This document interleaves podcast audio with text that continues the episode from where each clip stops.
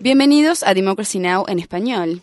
democracynow.org, el informativo de Guerra y Paz, con Amy Goodman. Esta es la información más destacada de la semana.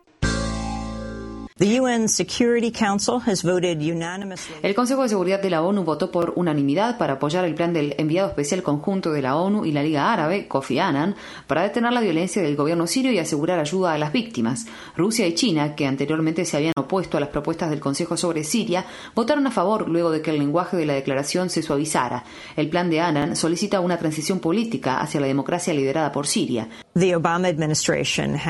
El gobierno de Obama eximió a casi una docena de países de las sanciones destinadas a los países que le compran petróleo a Irán. La exoneración regirá para Japón y otros 10 países europeos. La medida se adoptó al tiempo que el presidente Obama dio su mensaje anual al pueblo iraní en el año nuevo persa de Nowruz. En su declaración, Obama dijo que Estados Unidos trata de llegar al pueblo de Irán a pesar de imponer sanciones agobiantes. El mandatario afirmó. Si bien hemos impuesto sanciones al gobierno iraní, hoy mi gobierno está emitiendo nuevas pautas para que sea más fácil para empresas estadounidenses suministrar software y servicios a Irán que habiliten un uso de Internet más accesible para el pueblo iraní. Estados Unidos seguirá llamando la atención sobre la cortina electrónica que aísla el pueblo iraní del resto del mundo y esperamos que otros se unan a nosotros para promover una libertad que es básica para los iraníes, la libertad de conectarse entre sí y con los demás seres humanos.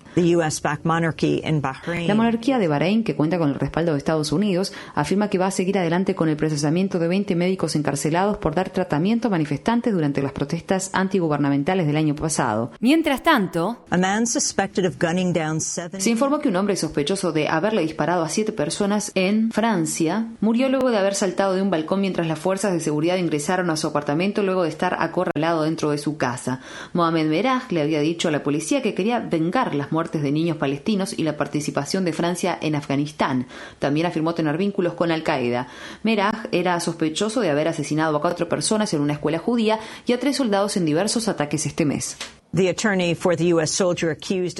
El abogado del soldado estadounidense acusado de la masacre de 16 civiles afganos habló nuevamente el martes luego de reunirse con su cliente en Fort Leavenworth, Kansas.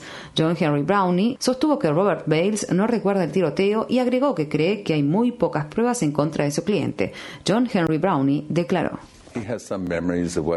Tiene algunos recuerdos de lo sucedido aquella noche antes del supuesto incidente y tiene algunos recuerdos de lo que sucedió luego del supuesto incidente, pero realmente no recuerda lo que sucedió en el interín. No hay pruebas forenses, no hay pruebas de un médico, no hay pruebas de cuántas fueron las supuestas víctimas ni de dónde se encuentran sus restos. Entonces, es sorprendente desde el punto de vista del abogado defensor. Deben probarlo. ¿No hay pruebas de que hubo un delito? No, No lo sé, realmente lo desconozco. Por lo que leí, hay muy pocas. En otras noticias, fiscales brasileños presentaron cargos contra 17 ejecutivos de la gigante petrolera Chevron y la operadora de plataformas Transocean en relación con un reciente derrame de petróleo en aguas profundas. Se filtraron aproximadamente 110.000 galones mar afuera de las costas de Río de Janeiro en noviembre. La semana pasada, Brasil anunció que se estaba filtrando más petróleo procedente de fisuras en el fondo del océano cerca del pozo en alta mar de Chevron. Los ejecutivos son acusados de una serie de delitos ambientales, así como de engañar a los funcionarios brasileños luego del derrame. Al menos 39 miembros de las Fuerzas Armadas Revolucionarias de Colombia habrían muerto en una operación de las tropas de ese país. Los soldados colombianos atacaron a la FARC luego de que el fin de semana los rebeldes mataran a 11 soldados en una emboscada. El ataque contra la FARC fue el más letal de los últimos cinco años. Estos hechos tienen lugar poco antes del inicio previsto para un acuerdo entre ambos bandos, según el cual la FARC liberarán rehenes. Centenares de viviendas resultaron dañadas en México tras un terremoto en el estado sureño de Oaxaca. El sismo de magnitud 7,4 provocó heridas en aproximadamente una docena de personas, pero no se han informado daños mayores. Y por último, documentos recientemente divulgados demuestran que el Departamento de Seguridad Nacional comenzó a seguir al movimiento Occupy Wall Street mucho antes de que los manifestantes se instalaran en el Parque Zuccotti el otoño pasado.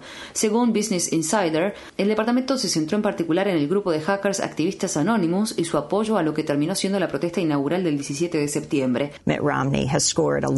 Mitt Romney logró una victoria aplastante en las primarias republicanas de Illinois, donde venció a su principal rival Rick Santorum. Finalmente, La prisionera palestina Hannah Shalabi fue transferida a un hospital israelí tras casi cinco semanas de huelga de hambre en protesta contra las prácticas administrativas de detención de Israel. Un grupo de defensa de los derechos médicos advierte que Shalabi, que fue arrestada el mes pasado, está en grave peligro. El abogado de Shalabi dice que ya perdió 35 libras, pero que continúa con la medida de protesta. Para mayor información, visita nuestro sitio web www.democracynow.org barra es. Infórmate bien.